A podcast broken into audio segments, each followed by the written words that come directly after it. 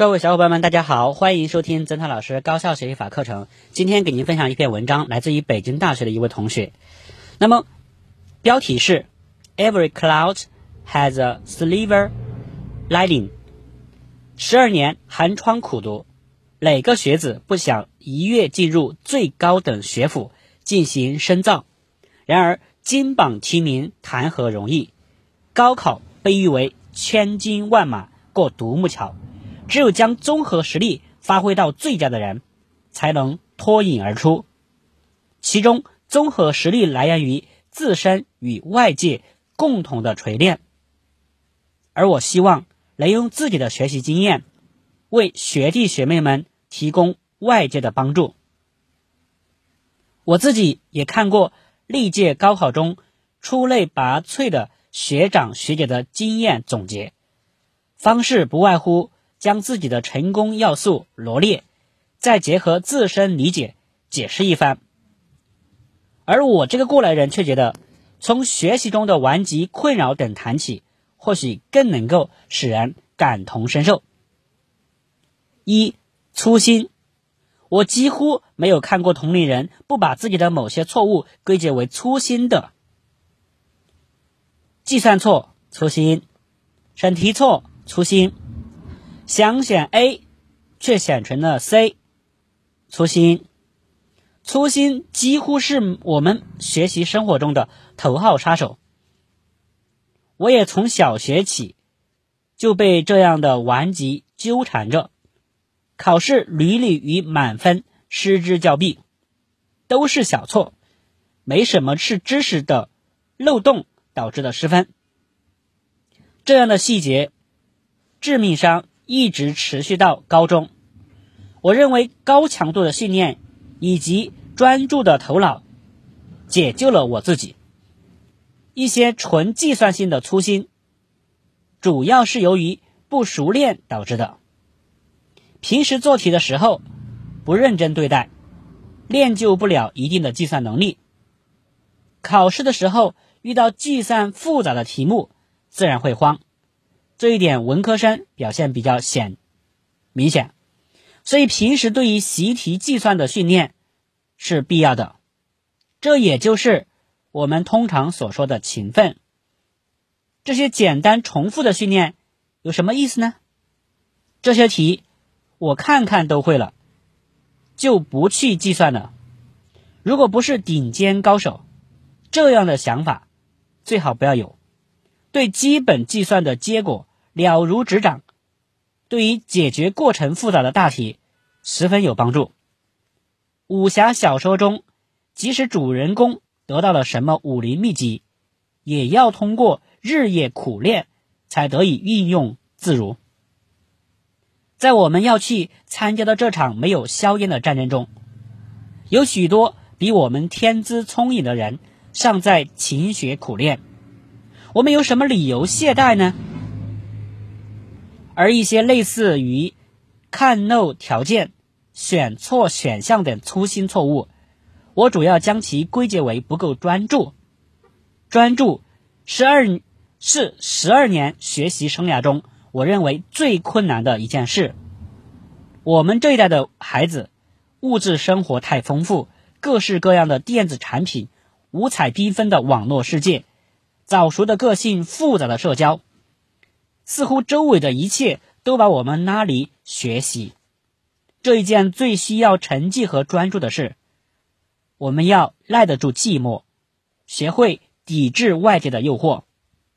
这并不一定是要让我们如苦行僧一般，但是一定要把握好度。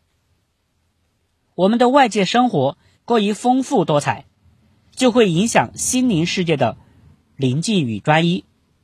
我们可以很好的运用网络来学习，查找、下载学习资料，浏览时事要闻，拜读名家名篇。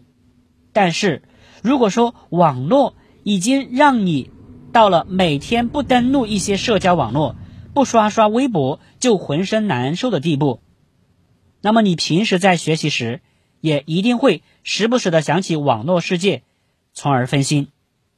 就算不会被分散注意力，学习时的专注也会大打折扣。而一旦不专注，各种各样的问题也就来了。专注度，在我看来是意识性的。一个人心无旁骛，理想坚定，方法得当，专注度一定会大大提高。更重要的是，专注在学习上表现为认真，在生活上更表现为责任感。一个人有了责任感，那么他做事的效率和效果都会大大超过那些没有责任感的人。二，懈怠。我在高二上学期期末到高二下学期，曾经有好几个月的考试。这个成绩呢位居班级前列，那种似乎不用特别努力就能考得不错的感觉，让我感到危险。但也仅仅是感到危险而已。在学习的要求上，对自己放松了很多。结果从高二期末开始，很长一段时间的瓶颈期。懈怠这种东西呢，我不敢说每个人都有，但至少每个人。都会在拼命努力了很长一段时间，并且取得成效后有所放松，或者说是猛地达到巅峰之后的一种无所适从。得意而忘形，生于忧患，死于安乐等一些老祖宗的训诫，我们还是要牢记的。如果不是那种无论怎么考我就是第一的无敌学霸型人物。我建议学弟学妹们，还是把那种潜在的独孤求败的心理扼杀在萌芽之中。懈怠、失去动力和方向，这在高考这种终极持久战中是大忌。不过日子总不是一帆风顺的，每个人的高中生涯总会有懈怠的时候。不过我想，最迟到了高三上下，呃。最迟到了高三上学期期末，就不能够再有任何一次的懈怠了。当然，那个时候呢，班里的学习氛围已经不容许我们有任何的迷茫。其实，克服懈怠的方法，没有比尝到失败滋味更现实、更残酷、更有效了。但我还是可以提出那么一点预防措施的。每个人都不是超人。不插电就可以高速运转二十四小时、三百六十五天，而且不用休息。努力了很长一段时间后，可以有所松懈。最主要还是基于身体考虑的。但这并不意味着学习可以不顾学习恣意玩耍，不意味着上课不认真听，作业不认真做，更不意味着。可以虚度时光，在完成每天日常任务的基础上，我们不必做那么多的拓展，可以看书、读报、了解社会，听听音乐，舒缓神经，多加锻炼，强壮体魄，为下一阶段继续冲刺打下好的生理和心理基础。有时思想上。想行动，可是心里忍不住打退堂鼓。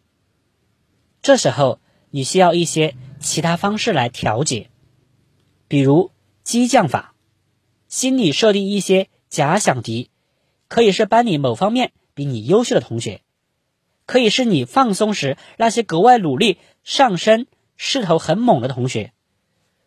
总之，可以用危危机感克服懈怠。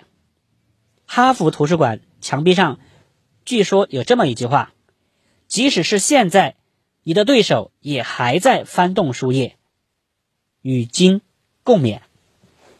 三、焦虑心态一直是影响同学发挥潜力的一个重要因素，而很多人都有的焦虑，我觉得主要有单科焦虑和大考前焦虑两种。单科焦虑主要是因为。对某门科目不太擅长，或因为某次失手而陷入怎么考也考不好、越考越怕的恶性循环中。对某一门科，如果产生了畏惧的心理，那么必定是怎么考也考不好的。文科班的女生众多，大部分女生最害怕的就是数学。每次考试前后，都可以听见许多人在抱怨：“哎呀，这样的气氛自然不好，弥漫着负能量。”其实呢，就像之前说的，克服懈怠的方法。没有比尝到失败滋味更现实、更残酷、更有效的。要战胜焦虑、畏惧，没有比某一次考试的爆发更有激励的效果了。现实往往残酷，我们需要许多准备。就拿数学来说，要用自信克服畏惧。自信从何而来？首先是最基础的计算能力。对公式题型的熟练度，有一些文科班的女生做题一味的埋头于题海，不知道跳出来思考一道题，摸清考察点，活用已有知识，做出一类题，比仅仅把这道题做出来更有价值。如此才能提高数学水平，解决好硬件上的问题。然后是软件上的问题。不论如何，要想沉着面对，首先内心要强大。内心强大了，才不容易慌乱。我觉得我们班主任说的两句话，对我们的心态调整很有帮助。人难我难，我不畏难；人易我易，我不大意。平时要有考试心，考试时要有平常心。大考前。焦虑的情况也是挺常见的，其实我也有。就在高考第一天的前夜，我失眠了，一直到凌晨一点多才睡。其实也没有很显的焦虑，比如心跳加速啊、想法太多之类的。但这毕竟是人生中第一次，也许是决定着以后人生道路的一场重要的大考。后来和同学们交流才知道，六月六日晚上失眠的人其实有很多。如果真的失眠了怎么办？我试了各种方法，数羊、数水饺、听音乐，最后最后强迫自己闭上眼睛才睡过去。如果考前焦虑、失眠了，也千万不要慌乱，不要想一些。糟糕啊！我失眠了，明天要考语文、数学，万一太困了睡过去了怎么办？之类的丧这种丧气话哈。这时宁愿让自己脑袋空空，自我安慰也是好的。而实际上，在高考第一天，我坐在考场上的时候，心里是平静的，甚至有一点欣喜的。这一天终于来了，完全没有想到一些考前的状况。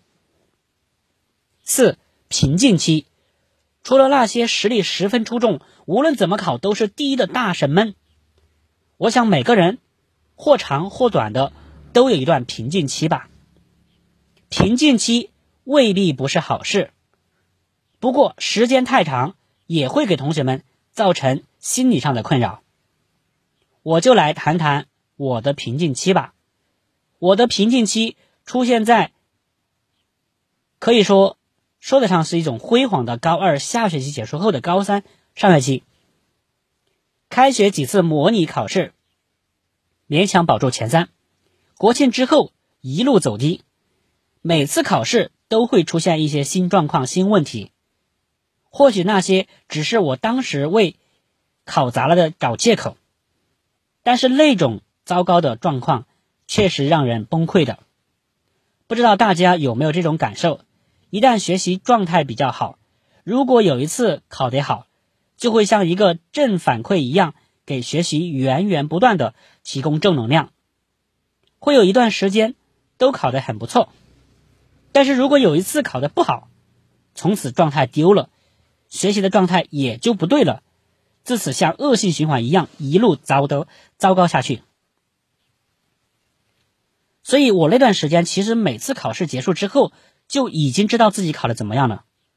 我至今仍觉得学习方式和劲头都没有什么不对，但是就是陷入了考砸的死胡同里，跟自己过不去，钻牛角尖。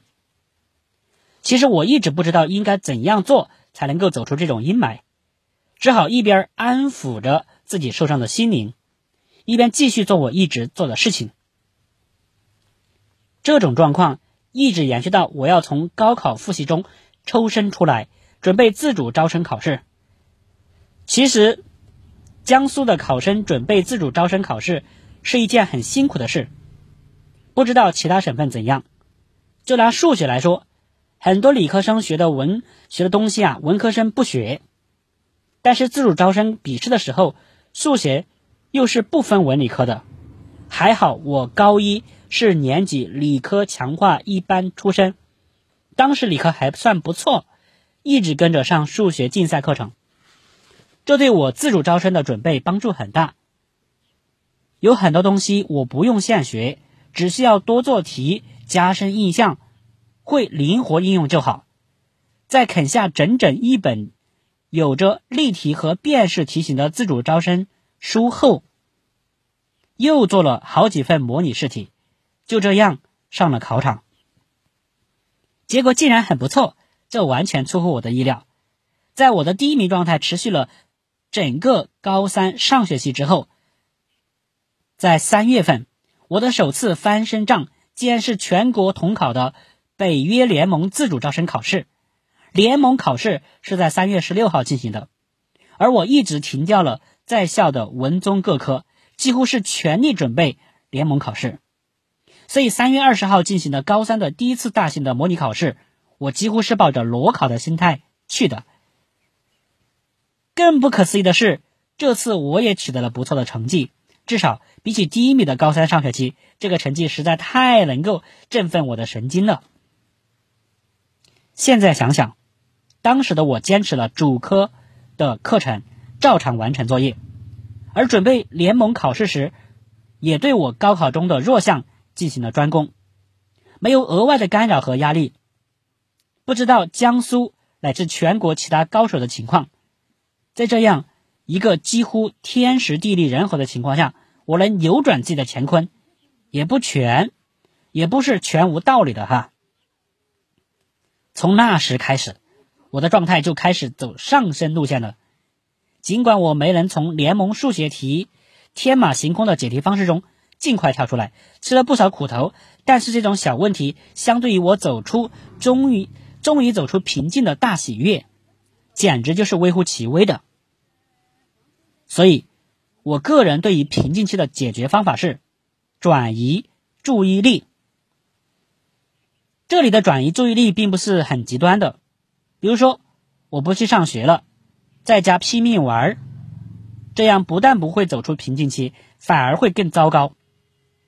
我的意思是，如果你一直在为之努力的重点得不到进展，那么就把它变为侧重点，换个方式去攻克它，或者去重点攻克其他科目的其他弱点，呃薄弱点，但是一定要坚持住。